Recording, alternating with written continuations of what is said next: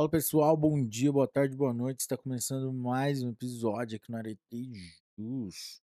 E hoje nosso convidado especial será a Lei 9099, que dispõe sobre os juizados especiais cíveis e criminais e dá outras providências.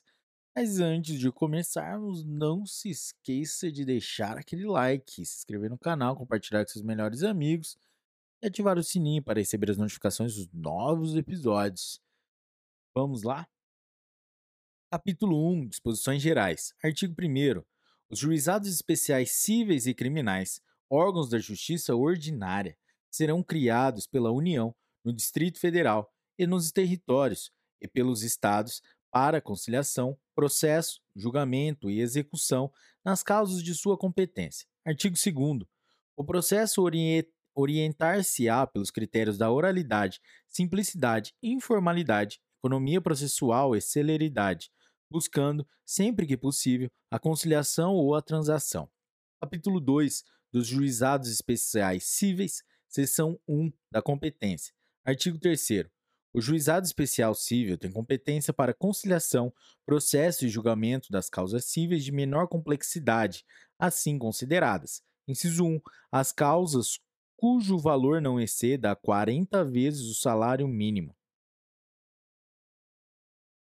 Inciso 2. As enumeradas no artigo 275, inciso 2 do Código de Processo Civil. Galera, esse Código de Processo Civil de 1973. Inciso 3. A ação de despejo para uso próprio. Inciso 4. As ações possessórias sobre bens imóveis de valor não excedente ao fixado no inciso 1 deste artigo. Parágrafo 1. Compete ao juizado especial promover a execução, inciso 1, dos seus julgados, inciso 2, dos títulos executivos extrajudiciais, no valor de até 40 vezes o salário mínimo, observado o disposto no parágrafo 1 do artigo 8 desta lei. Parágrafo 2 ficam excluídas da competência do juizado especial as causas de natureza alimentar, falimentar, fiscal e de interesse da fazenda pública, e também as relativas a acidentes de trabalho, a resíduos e ao estado e capacidade das pessoas, ainda que de cunho patrimonial. Parágrafo 3 a opção pelo procedimento previsto nessa lei importará em renúncia ao crédito excedente ao limite estabelecido neste artigo, excetuada a hipótese de conciliação. Artigo 4. É competente para as causas previstas nesta lei o juizado do foro, inciso 1, do domicílio do réu ou a critério do autor, do local onde aquele exerce atividades profissionais ou econômicas ou mantém estabelecimento, filial, agência, sucursal ou escritório Inciso 2. Do lugar onde a obrigação deva ser satisfeita. Inciso 3. Do domicílio do autor ou do local do ato ou fato nas ações para reparação de dano de qualquer natureza. Parágrafo único. Em qualquer hipótese, poderá a ação ser proposta no foro previsto no inciso 1 deste artigo. Seção 2. Do juiz, dos conciliadores e dos juízes leigos. Artigo 5 o juiz dirigirá o processo com liberdade para determinar as provas a serem produzidas, para apreciá-las e para dar especial valor às regras de experiência comum ou técnica. Artigo 6. O juiz adotará em cada caso a decisão que reputar mais justa e equânime, atendendo aos fins sociais da lei e às exigências do bem comum. Artigo 7. Os conciliadores e juízes leigos são auxiliares da justiça, recrutados, os primeiros, preferentemente entre os bacharéis de direito e os segundos entre advogados com mais de cinco anos de experiência. Parágrafo único. Os juízes leigos ficarão impedidos de exercer a advocacia perante os juizados especiais, enquanto no desempenho de suas funções. Seção 2 das partes. Artigo 8. Não poderão ser partes no processo instituído por esta lei ou incapaz ou preso, as pessoas jurídicas de direito público, as empresas públicas da União, a massa falida e o insolvente civil. Parágrafo 1. Somente serão admitidas a propor ação perante o juizado especial. Inciso 1. As pessoas físicas capazes, excluídos os cessionários de direito de pessoas jurídicas.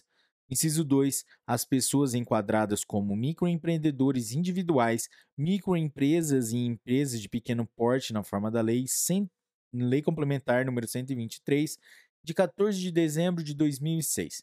Inciso 3. As pessoas jurídicas qualificadas como organização da sociedade civil e interesse público, nos termos da Lei 9.790, de 23 de março de 1999. Inciso 4. A sociedade de crédito ao microempreendedor nos termos do artigo 1 da Lei 10.194, de 14 de fevereiro de 2001. Parágrafo 2.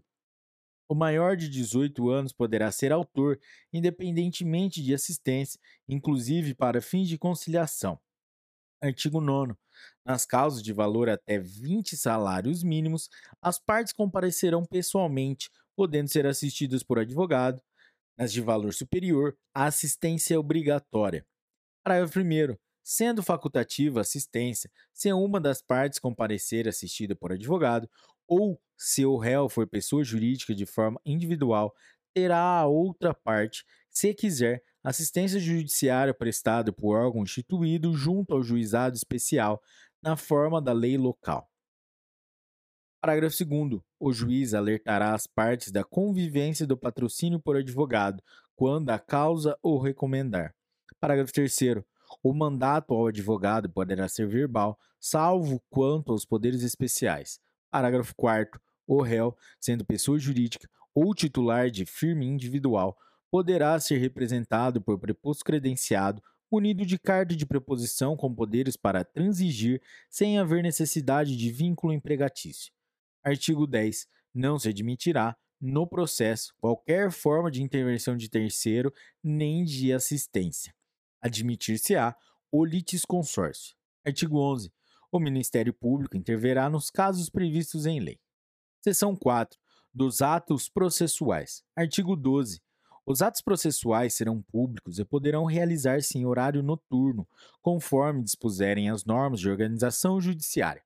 Artigo 12-A.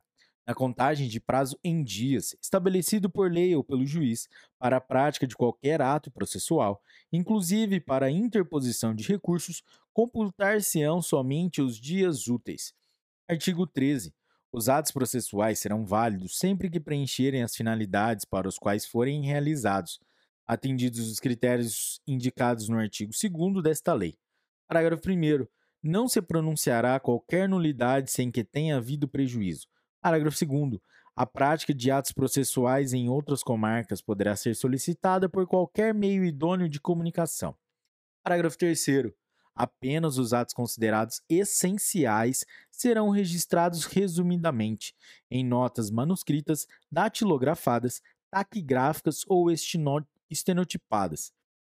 Os demais atos poderão ser gravados em fita magnética ou equivalente e será inutilizada após o trânsito em julgado da decisão.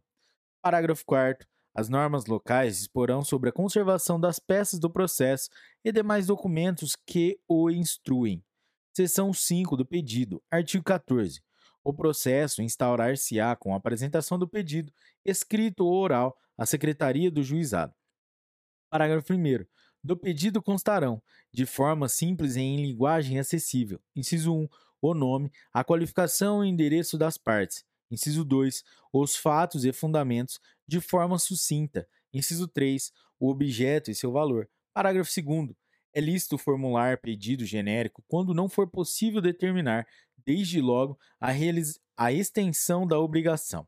Parágrafo 3 o pedido oral será reduzido a escrito pela Secretaria do Juizado, podendo ser utilizado o sistema de fichas ou formulários impressos. Artigo 15. Os pedidos mencionados no artigo 3 desta lei poderão ser alternativos ou cumulados, nesta última hipótese, desde que conexos e a soma não ultrapasse o limite fixado naquele dispositivo. Artigo 16 registrado o pedido, independentemente de distribuição e atuação. A Secretaria do Juizado designará a sessão de conciliação a realizar-se no prazo de 15 dias. Artigo 17. Comparecendo inicialmente ambas as partes, instaurar-se-á, desde logo, a sessão de conciliação, dispensados o registro prévio do pedido e a citação. Parágrafo único. Havendo pedidos contrapostos, poderá ser dispensada a contestação formal e ambos serão apreciados na mesma sentença. Seção 6 das citações e intimações. Artigo 18. A citação far-se-á, inciso 1, por correspondência, com aviso de recebimento em mão própria. Inciso 2. Tratando-se de pessoa jurídica ou firma individual, mediante entrega ao encarregado da recepção, que será obrigatoriamente identificado. Inciso 3. Sendo necessário, por oficial de justiça, independentemente de mandado ou carta precatória. Parágrafo 1. A citação conterá cópia do pedido inicial, dia e hora para comparecimento do citando e advertência de que, não comparecendo este, considerar-se-ão verdadeiras as alegações iniciais e será proferido o julgamento de plano. Parágrafo 2. Não se fará citação por edital. Parágrafo 3. O comparecimento espontâneo suprirá a falta ou nulidade da citação. Artigo 19. As intimações serão feitas na forma prevista para a citação ou por qualquer outro meio idôneo de comunicação.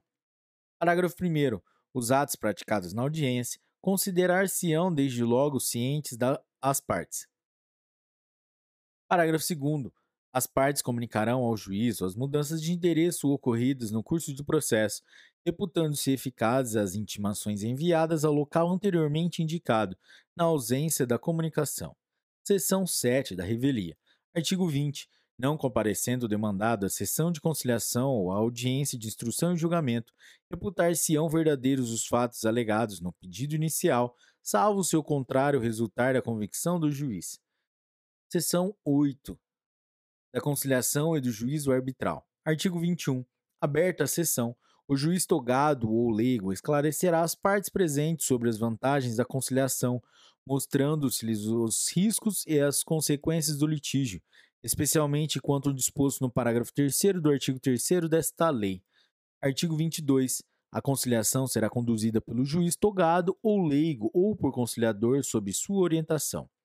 Parágrafo 1 obtida a conciliação, esta será reduzida a escrito e homologada pelo juiz togado mediante sentença com eficácia de título executivo. Parágrafo 2 é cabível a conciliação não presencial conduzida pelo juizado mediante emprego de recursos tecnológicos disponíveis de transmissão de sons e imagens em tempo real, devendo o resultado da tentativa de conciliação ser reduzido a escrito com os anexos pertinentes. Artigo 23.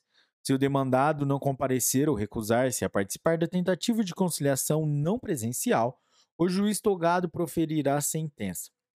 Artigo 24. Não obtida conciliação, as partes poderão optar, de comum acordo, pelo juízo arbitral, na forma prevista nesta lei. Parágrafo 1. O juízo arbitral considerar-se-á instaurado, independentemente de termo de compromisso, com a escolha do árbitro pelas partes, se este não estiver presente o juiz convocá-lo-á e designará, de imediato, a data para audiência de instrução. Parágrafo 2. O árbitro será escolhido dentre os juízes leigos. Artigo 25. O árbitro conduzirá o processo com os mesmos critérios do juiz, na forma dos artigos 5 e 6 desta lei, podendo decidir por equidade. Artigo 26. O término da instrução, ou nos cinco dias subsequentes, o árbitro apresentará o laudo ao juiz togado para homologação por sentença irrecorrível. Seção 9 da Instrução e Julgamento. Artigo 27.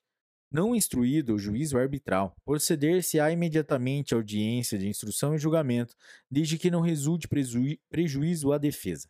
Parágrafo único. Não sendo possível a sua realização imediata, será a audiência designada para um dos 15 dias subsequentes, cientes desde logo as partes e testemunhas eventualmente presentes. Artigo 28. Na audiência de instrução e julgamento serão ouvidas as partes, colhida a prova e, em seguida, proferida a sentença. Artigo 29. Serão decididos de plano todos os incidentes que possam interferir no regular prosseguimento da audiência. As demais questões serão decididas na sentença. Parágrafo único. Sobre os documentos apresentados por uma das partes, manifestar-se-á imediatamente a parte contrária, sem interrupção da audiência. Seção 10 da resposta do réu. Artigo 30. A contestação, que será oral ou escrita, conterá toda a matéria de defesa, exceto a arguição de suspensão ou impedimento do juiz, que se processará na forma da legislação em vigor. Artigo 31. Não se admitirá a reconvenção.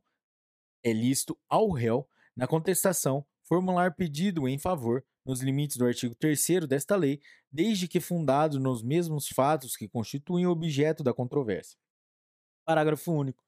O autor poderá responder ao pedido do réu na própria audiência, ou requerer a designação de nova data, que será desde logo fixada, cientes todos os presentes. Seção 11 das provas. Artigo 32. Todos os meios de prova moralmente legítimos, ainda que não especificados em lei, são hábeis para provar a veracidade dos fatos alegados pelas partes. Artigo 33. Todas as provas serão produzidas na audiência de instrução e julgamento, ainda que não requeridas previamente, podendo o juiz limitar ou excluir as que considerar excessivas, impertinentes ou protelatórias. Artigo 34. As testemunhas, até o máximo de três para cada parte, comparecerão à audiência de instrução e julgamento levadas pela parte que, a, que as tenha arrolado, independentemente de intimação ou mediante esta, se assim for requerido. Parágrafo 1. O requerimento para intimação das testemunhas será apresentado à Secretaria no mínimo cinco dias antes da audiência de instrução e julgamento. Parágrafo 2. Não comparecendo a testemunha intimada, o juiz poderá determinar sua imediata condução, valendo-se, se necessário, do concurso da força pública. Artigo 35. Quando a prova do fato exigir, o juiz poderá inquirir técnicos de sua confiança, permitida às partes a apresentação de parecer técnico. Parágrafo único. No curso da audiência, poderá o juiz, de ofício a requerimento das partes, realizar inspeção em pessoas ou coisas, ou determinar que o faça pessoa de sua confiança, que lhe relatará informalmente o verificado. Artigo 36. A prova oral não será reduzida a escrito, devendo a sentença referir, no, no essencial, os informes traduzidos nos depoimentos. Artigo 37. A instrução poderá ser dirigida por juiz leigo, sob a supervisão do juiz togado. Seção 12 da sentença. Artigo 38. A sentença mencionará os elementos de convicção do juiz, com breve resumo dos fatos relevantes ocorridos em audiência, dispensado o relatório. Parágrafo único. Não se admitirá sentença condenatória por quantia ilíquida, ainda que genérico o pedido. Artigo 39. É ineficaz a sentença condenatória na parte que exceder a alçada estabelecida nesta lei. Artigo 40. O juiz leigo que tiver dirigido a instrução proferá, proferirá sua decisão e imediatamente a submeterá a juiz togado, que poderá homologá-la, proferir outra substituição ou, antes de se manifestar, determinar a realização de atos probatórios indispensáveis. Artigo 41. Da sentença, excetuada a homologatória de conciliação ou laudo arbitral, caberá recurso para o próprio juizado. Parágrafo 1. O recurso será julgado por uma turma composta por três juízes togados, em exercício no primeiro grau de jurisdição, reunidos na sede de juízo, na sede de juizado. Parágrafo 2. No recurso, as partes serão obrigatoriamente representadas por advogado. Artigo 42. O recurso será interposto no prazo de 10 dias, contados da ciência da sentença, por petição escrita, na qual constarão as razões e o pedido do recorrente. Parágrafo 1. O preparo será feito, independentemente de intimação, nas 48 horas seguintes à interposição, sob pena de deserção. Parágrafo 2. Após o preparo, a Secretaria intimará o recorrido para oferecer resposta escrita no prazo de 10 dias. Artigo 43. O recurso terá somente efeito devolutivo, podendo o juiz dar-lhe efeito suspensivo para evitar dano irreparável para a parte. Artigo 44. As partes poderão requerer a trans transcrição da gravação da fita magnética a que alude o parágrafo 3 do artigo 13 desta lei, correndo por conta do requerente as despesas respectivas. Artigo 45. As partes serão intimadas da data da sessão de julgamento. Artigo 46. O julgamento em segunda instância constará apenas da ata, com a indicação suficiente do processo, fundamentação sucinta e parte dispositiva. Se a sentença for confirmada pelos próprios fundamentos, a súmula do julgamento servirá de acórdão. Artigo 47. Vetado. Seção 13 dos embargos de declaração. Artigo 48. Haverão embargos de declaração contra sentença ou acórdão nos casos previstos no Código de Processo Civil. Parágrafo único. Os erros materiais podem ser corrigidos de ofício. Artigo 49. Os embargos de declaração serão interpostos por escrito ou oralmente no prazo de cinco dias contados da ciência da decisão. Artigo 50. Os embargos de declaração interrompem o prazo para interposição de recurso. Seção 14. Da extinção do processo em julgamento de mérito. Artigo 51. Extingue-se o processo, além dos casos previstos em lei. Inciso 1. Quando o autor deixar de comparecer a qualquer das audiências do processo. Inciso 2. Quando admissível o procedimento instituído por esta lei ou seu prosseguimento após a conciliação. Inciso 3. Quando for reconhecida a incompetência territorial. Inciso 4. Quando sobrevier qualquer dos impedimentos previstos no artigo 8 desta lei. Inciso 5. Quando, quando, falecido o autor, a habilitação depender de sentença ou não se der no prazo de 30 dias. Inciso 6 quando, falecido o réu, o autor não promover a citação de seus sucessores no prazo de 30 dias da ciência do fato, Parágrafo 1. A extinção do processo independerá, em qualquer hipótese, de prévia intimação pessoal das partes. Parágrafo 2. No caso do inciso 1 deste artigo, quando comprovar que a ausência decorre de força maior, a parte poderá ser isentada pelo juiz do pagamento das custas. Seção 15 da execução. Artigo 52. A execução de sentença processar-se-á no próprio juizado, aplicando-se, no que couber, o disposto no Código de Processo Civil, com as seguintes alterações. Inciso 1. As sentenças serão necessariamente líquidas, contendo a conversão em bônus do Tesouro Nacional, BTN, ou índice equivalente. Inciso 2. Os cálculos de conversão de índices, de honorários, de juros e de outras parcelas serão efetuados por servidor judicial. Inciso 3 a intimação de sentença será feita, sempre que possível, na própria audiência em que for proferida. Nessa intimação, o vencido será instado a cumprir a sentença tão logo ocorra seu trânsito em julgado, e advertido dos efeitos do seu descumprimento. Inciso 5. Inciso 4. Não cumprida voluntariamente a sentença transitada em julgado, e tendo havido solicitação do interessado, que poderá ser verbal, proceder-se-á desde logo à execução, dispensada nova citação. Inciso 5. Nos casos de obrigação de entregar, de fazer ou de não fazer, o juiz, na, ex...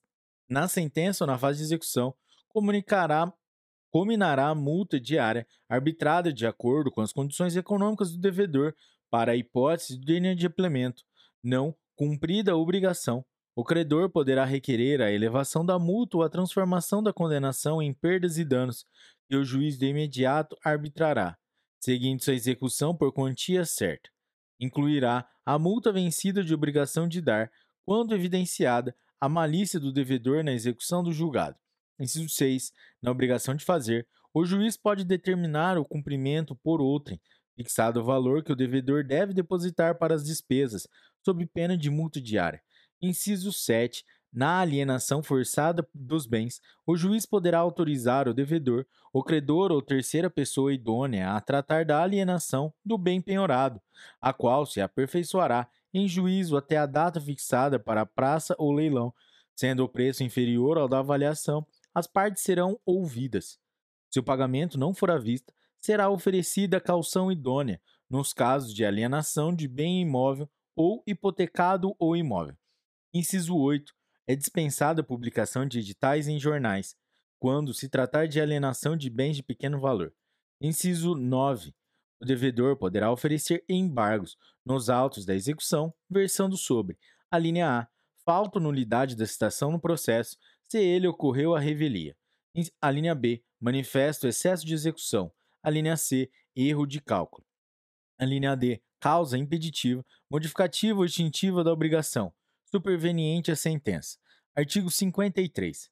A execução de título executivo extrajudicial no valor de até 40 salários mínimos obedecerá ao disposto no Código de Processo Civil com as modificações introduzidas por esta lei.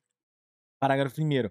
Efetuada a penhora, o devedor será intimado a comparecer à audiência de conciliação, quando poderá oferecer embargos, por escrito ou verbalmente. Parágrafo 2. Na audiência, será buscado o meio mais rápido e eficaz para a solução do litígio. se possível com dispensa da alienação judicial, devendo o conciliador propor, entre outras, outras medidas cabíveis, o pagamento do débito a prazo ou a prestação da a dação em pagamento ou imediata adjudicação do bem penhorado.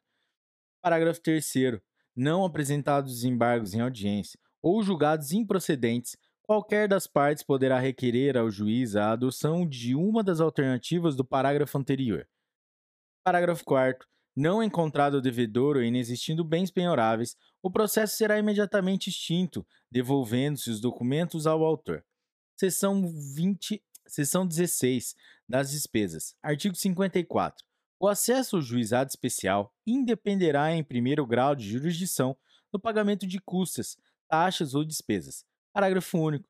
O preparo do recurso, na forma do parágrafo 1 do artigo 42 desta lei, compreenderá todas as despesas processuais, inclusive aquelas dispensadas em primeiro grau de jurisdição, ressalvada a hipótese de assistência judiciária gratuita.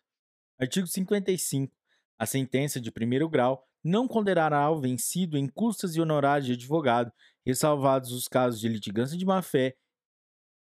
Em segundo grau, o recorrente, vencido, pagará as custas e honorários de advogado, que serão fixados entre 10% e 20% do valor de condenação ou, não havendo condenação, do valor corrigido da causa. Parágrafo único. Na execução não serão contadas custas, salvo quando: inciso 1, reconhecida a litigância de má-fé. Inciso 2, improcedentes os embargos do devedor. Inciso 3, tratar-se de execução de sentença que tenha sido objeto de recurso improvido do devedor. Seção 17. Disposições finais. Artigo 56. Instituído o juizado especial, serão implantadas curadorias necessárias e os serviços de assistência judiciária. Artigo 57. O acordo extrajudicial, de qualquer natureza ou valor, poderá ser homologado no juízo competente, independentemente de termo, valendo a sentença como título executivo judicial. Parágrafo único valerá como título executivo, como título extrajudicial, o acordo celebrado pelas partes por instrumento escrito, referendado pelo órgão competente do Ministério Público. Artigo 58. As normas de organização judiciária local poderão estender a conciliação prevista nos artigos 22 e 23 a causas não abrangidas por esta lei. Artigo 59. Não se admitirá ação rescisória nas causas sujeitas ao procedimento instituído por esta lei. Capítulo 3 dos Juizados Especiais Criminais. Disposições Gerais. Artigo 60. O Juizado Especial Criminal, provido por juízes togados ou togados eleitos, tem competência para a conciliação, o julgamento e a execução das infrações penais de menor potencial ofensivo, respeitadas as regras de conexão e continência. Parágrafo único na reunião de processos perante o juízo comum ou tribunal do júri, decorrentes da aplicação das regras de conexão e continência, observar-se-ão os institutos da transação penal e da composição dos danos civis. Artigo 61. Consideram-se infrações penais de menor potencial ofensivo, para os efeitos desta lei, as contravenções penais e os crimes a que a lei comine, pena máxima não superior a dois anos, cumulado ou não com multa. Artigo 62. O processo perante o juizado especial orientar-se-á pelos critérios da oralidade, simplicidade, informalidade, economia processual e celeridade, objetivando, sempre que possível, a reparação dos danos sofridos pela vítima em aplicação de pena não privativa de liberdade. Seção 1 da competência dos atos processuais. Artigo 63. A competência do juizado será determinada pelo lugar em que foi praticada a infração penal. Artigo 64. Os atos processuais serão públicos e poderão realizar-se em horário noturno e em qualquer dia da semana, conforme dispuserem as normas de organização judiciária. Artigo 65. Os atos processuais serão válidos sempre que preencherem as finalidades para as quais foram realizados, atendidos os critérios indicados no artigo 62 desta lei. Parágrafo 1 não se pronunciará qualquer nulidade sem que tenha havido prejuízo. Parágrafo 2. A prática de atos processuais em outras comarcas poderá ser solicitada por qualquer meio hábil de comunicação. Parágrafo 3.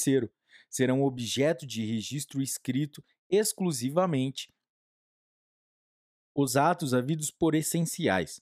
Os atos realizados em audiência de instrução e julgamento poderão ser gravados em fita magnética ou equivalente. Artigo 66. A citação será pessoal e far-se-á no próprio juizado, sempre que possível, ou por mandato. Parágrafo único. Não encontrado o acusado para ser citado, o juiz encaminhará as peças existentes ao juízo comum para a adoção do procedimento previsto em lei. Artigo 67. A intimação far-se-á por correspondência, com aviso de recebimento pessoal ou, tratando-se de pessoa jurídica ou firma individual, mediante entrega ao encarregado da recepção, que será obrigatoriamente identificado, ou, sendo necessário, por oficial de justiça, independentemente de mandado ou carta precatória, ou ainda por qualquer meio idôneo de comunicação. Parágrafo único. Dos atos praticados em audiência, considerar-se-ão desde logo cientes as partes, os interessados e defensores. Artigo 68. Do ato de intimação do autor do fato e do mandado de citação do acusado, constará a necessidade de seu comparecimento acompanhado de advogado, com a advertência de que, na sua falta, ser-lhe-á designado defensor público. Seção 2 da fase preliminar. Artigo 69. A autoridade policial que tomar conhecimento da ocorrência lavrará termo circunstanciado e o encaminhará imediatamente ao juizado, com o autor do fato e a vítima, providenciando as requisições dos exames periciais necessários. Parágrafo único. Ao autor do fato que, após a lavratura do termo, for imediatamente encaminhado ao juizado ou assumir o compromisso de a ele comparecer, não se imporá prisão em flagrante, nem se exigirá a fiança, em caso de violência doméstica, o juiz poderá determinar, como medida de cautela, seu afastamento do lar, domicílio ou local de convivência com a vítima. Artigo 70. Comparecendo o autor do fato e a vítima, e não sendo possível a realização imediata da audiência preliminar, será designada a data próxima, da qual ambos sairão cientes. Artigo 71. Na falta do comparecimento de qualquer dos envolvidos, a Secretaria providenciará a sua intimação e, se for o caso, a do responsável civil, na forma dos artigos 67 e 68 desta lei. Artigo 72. Na audiência preliminar, presente o representante do Ministério Público, o autor do fato e a vítima, e, se possível, o responsável civil, acompanhados por seus advogados, o juiz esclarecerá sobre a possibilidade da composição dos danos e da aceitação da proposta de aplicação imediata de pena não privativa de liberdade. Artigo 73. A conciliação será conduzida pelo juiz ou por conciliador sob sua orientação. Parágrafo único. Os conciliadores são auxiliares da justiça, recrutados, na forma da lei local, preferentemente entre bacharéis em direito, excluídos os que exerçam funções na administração da justiça criminal. Artigo 74. A composição dos danos civis será reduzida a escrito e homologada pelo juiz mediante sentença irrecorrível. Terá eficácia de título a ser executado no juízo civil competente. Parágrafo único. Tratando-se de ação penal de iniciativa privada ou de ação penal pública condicionada à representação, o acordo homologado acarreta a renúncia ao direito de queixa ou representação. Artigo 75. Não obtida a composição dos danos civis, será dada imediatamente ao ofendido a oportunidade de exercer o direito de representação verbal, que será reduzida a termo. Parágrafo único. O não o não oferecimento da representação na audiência preliminar não implica decadência do direito que poderá ser exercido no prazo previsto em lei. Artigo 76. Havendo representação ou tratando-se de crime de ação penal pública incondicionada, não sendo caso de arquivamento, o Ministério Público poderá propor a aplicação imediata de pena restritiva de direitos ou multas a ser especificada na proposta. Parágrafo 1. Nas hipóteses de ser a pena de multa única aplicável, o juiz poderá reduzi-la até a metade. Parágrafo 2. Não se admitirá a proposta se ficar comprovado. Inciso 1. Ter sido o autor da infração condenado pela prática de crime, a pena privativa de liberdade, por sentença definitiva. Inciso 2. Ter sido o agente beneficiado anteriormente, no prazo de cinco anos, pela aplicação da pena restritiva ou multa, nos termos deste artigo. Inciso 3. não indicarem os antecedentes, a conduta social e a personalidade do agente, bem como os motivos e as circunstâncias, ser necessária e suficiente a adoção da medida. Parágrafo 3. Aceita a proposta pelo autor da infração e seu ofensor será submetida à apreciação do juiz. Parágrafo 4. Acolhendo a proposta do Ministério Público aceita pelo autor da infração, o juiz aplicará a pena restritiva de direitos ou multa, que não importará em reincidência, sendo registrada apenas para impedir novamente o mesmo benefício no prazo de cinco anos. Parágrafo 5 da sentença prevista no parágrafo anterior, caberá apelação referida no artigo 82 desta lei.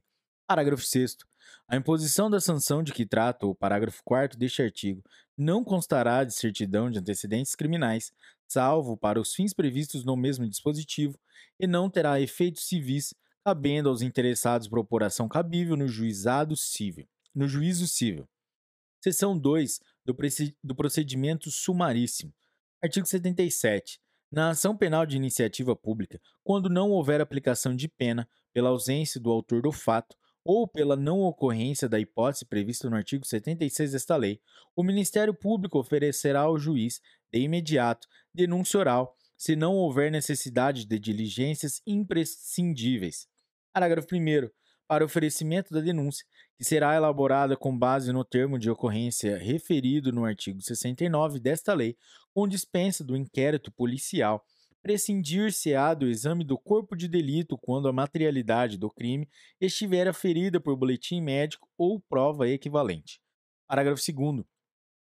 Se a complexidade ou circunstâncias do caso não permitirem a formulação da denúncia, o Ministério Público poderá requerer ao juiz encaminhamento das peças existentes, na forma do parágrafo único do artigo 66 desta lei. Parágrafo 3.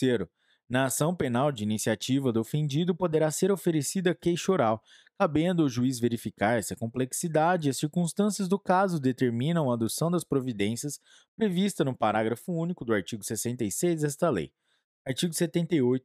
Oferecida a denúncia ou queixa será reduzida a termo, entregando-se cópia ao, ao acusado, que, com ela, ficará citado e imediatamente cientificado da designação de dia e hora para audiência de instrução e julgamento, da qual também tomarão ciência o Ministério Público, o ofendido, o responsável civil e os seus advogados.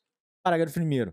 Se o acusado não estiver presente, será citado na forma dos artigos 66 a 68 desta lei e cientificado da data da audiência de instrução e julgamento, devendo a ela trazer suas testemunhas ou apresentar requerimento para intimação, no mínimo cinco, dia an cinco dias antes de sua realização.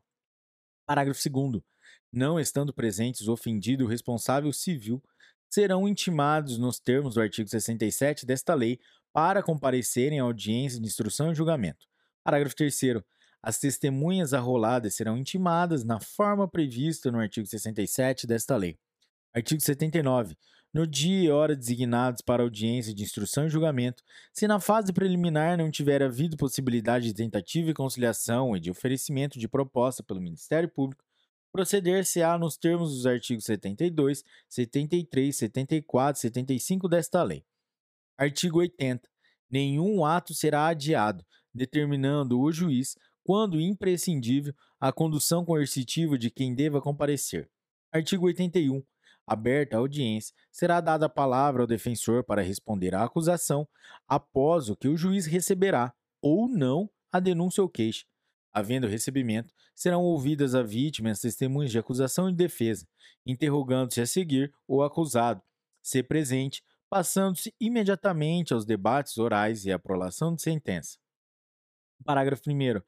Todas as provas serão produzidas na audiência de instrução e julgamento, podendo o juiz limitar ou excluir as que considerar excessivas, impertinentes ou protelatórias. Parágrafo 1a. Durante a audiência, todas as partes e demais sujeitos processuais presentes no ato deverão respeitar a dignidade da vítima, sob pena de responsabilização civil, penal e administrativa, cabendo ao juiz garantir o cumprimento do disposto nesse artigo, vedadas. Inciso 1. A manifestação sobre, cir sobre circunstâncias ou elementos alheios aos fatos objetos de apuração nos autos. Inciso 2.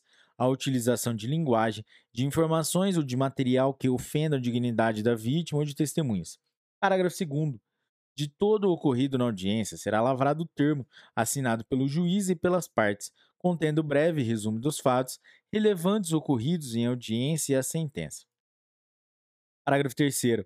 A sentença, dispensado o relatório, mencionará os elementos de convicção do juiz. Artigo 82.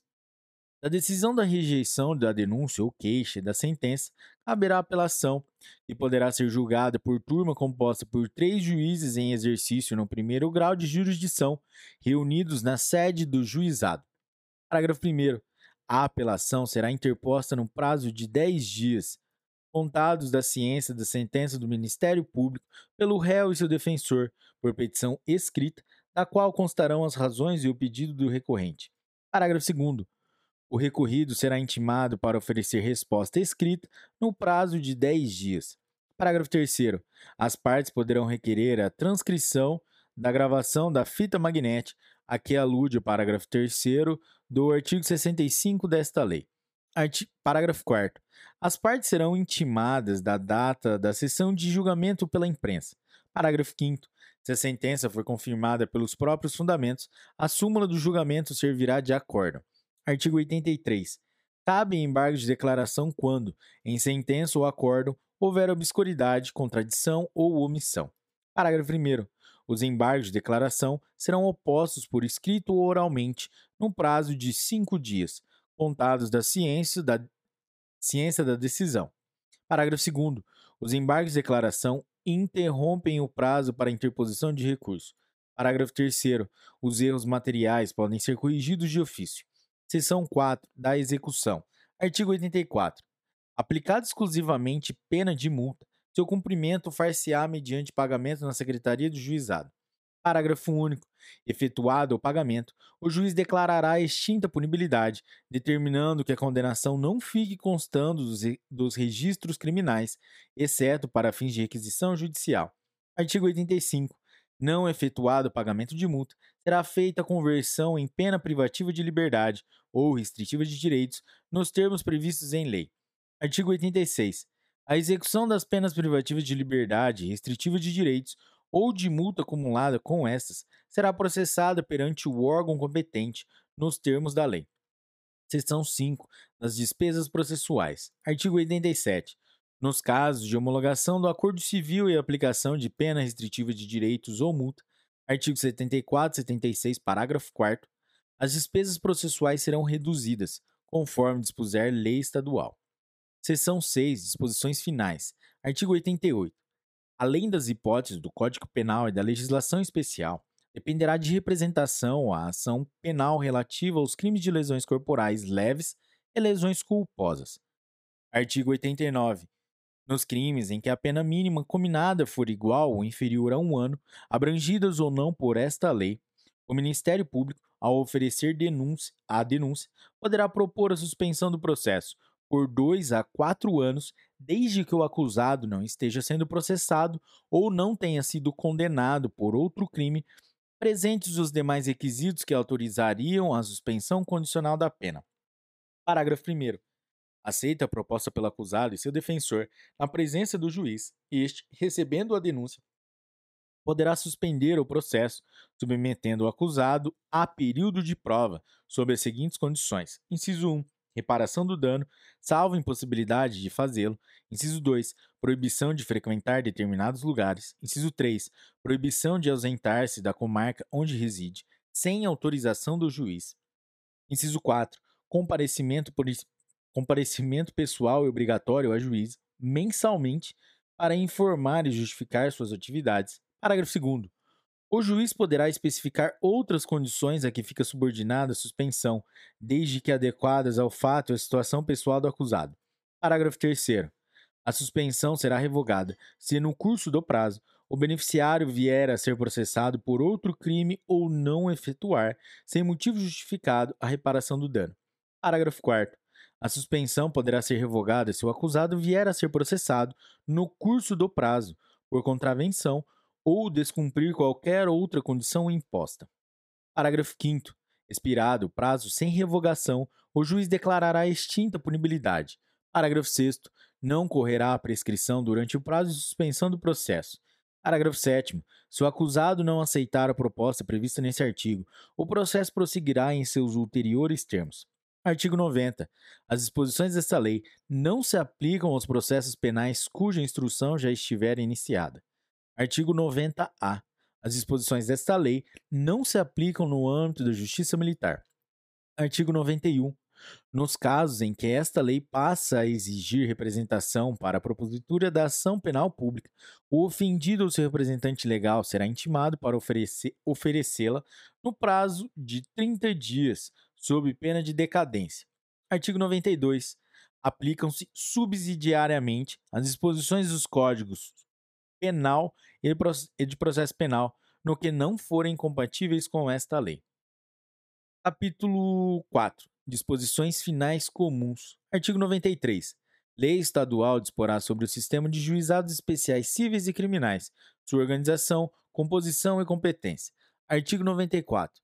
Os serviços de cartório poderão ser prestados e as audiências realizadas fora da, da sede da comarca, em bairros ou cidades a ela pertencentes, ocupando instalações de prédios públicos de acordo com audiências previamente anunciadas. Artigo 95. Os Estados, Distrito Federal e territórios criarão e instalarão os juizados especiais no prazo de seis meses a contar da vigência desta lei. Parágrafo único.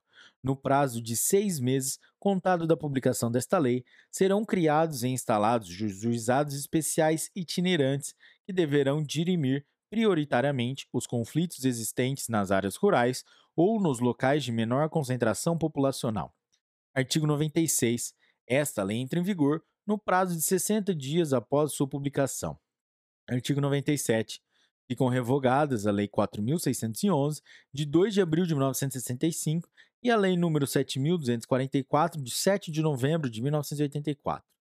Galera, é isso aí. Essa foi a Lei número 9.099 que você chegou até aqui, meus parabéns, meta cumprida, galera. E no próximo episódio vamos para outra lei, né, galera? É isso aí, bons estudos, parabéns e compartilhe com seus amigos, deixe seu like e, vamos lá, galera. Vamos lá, é só o começo. Até a próxima, forte abraço.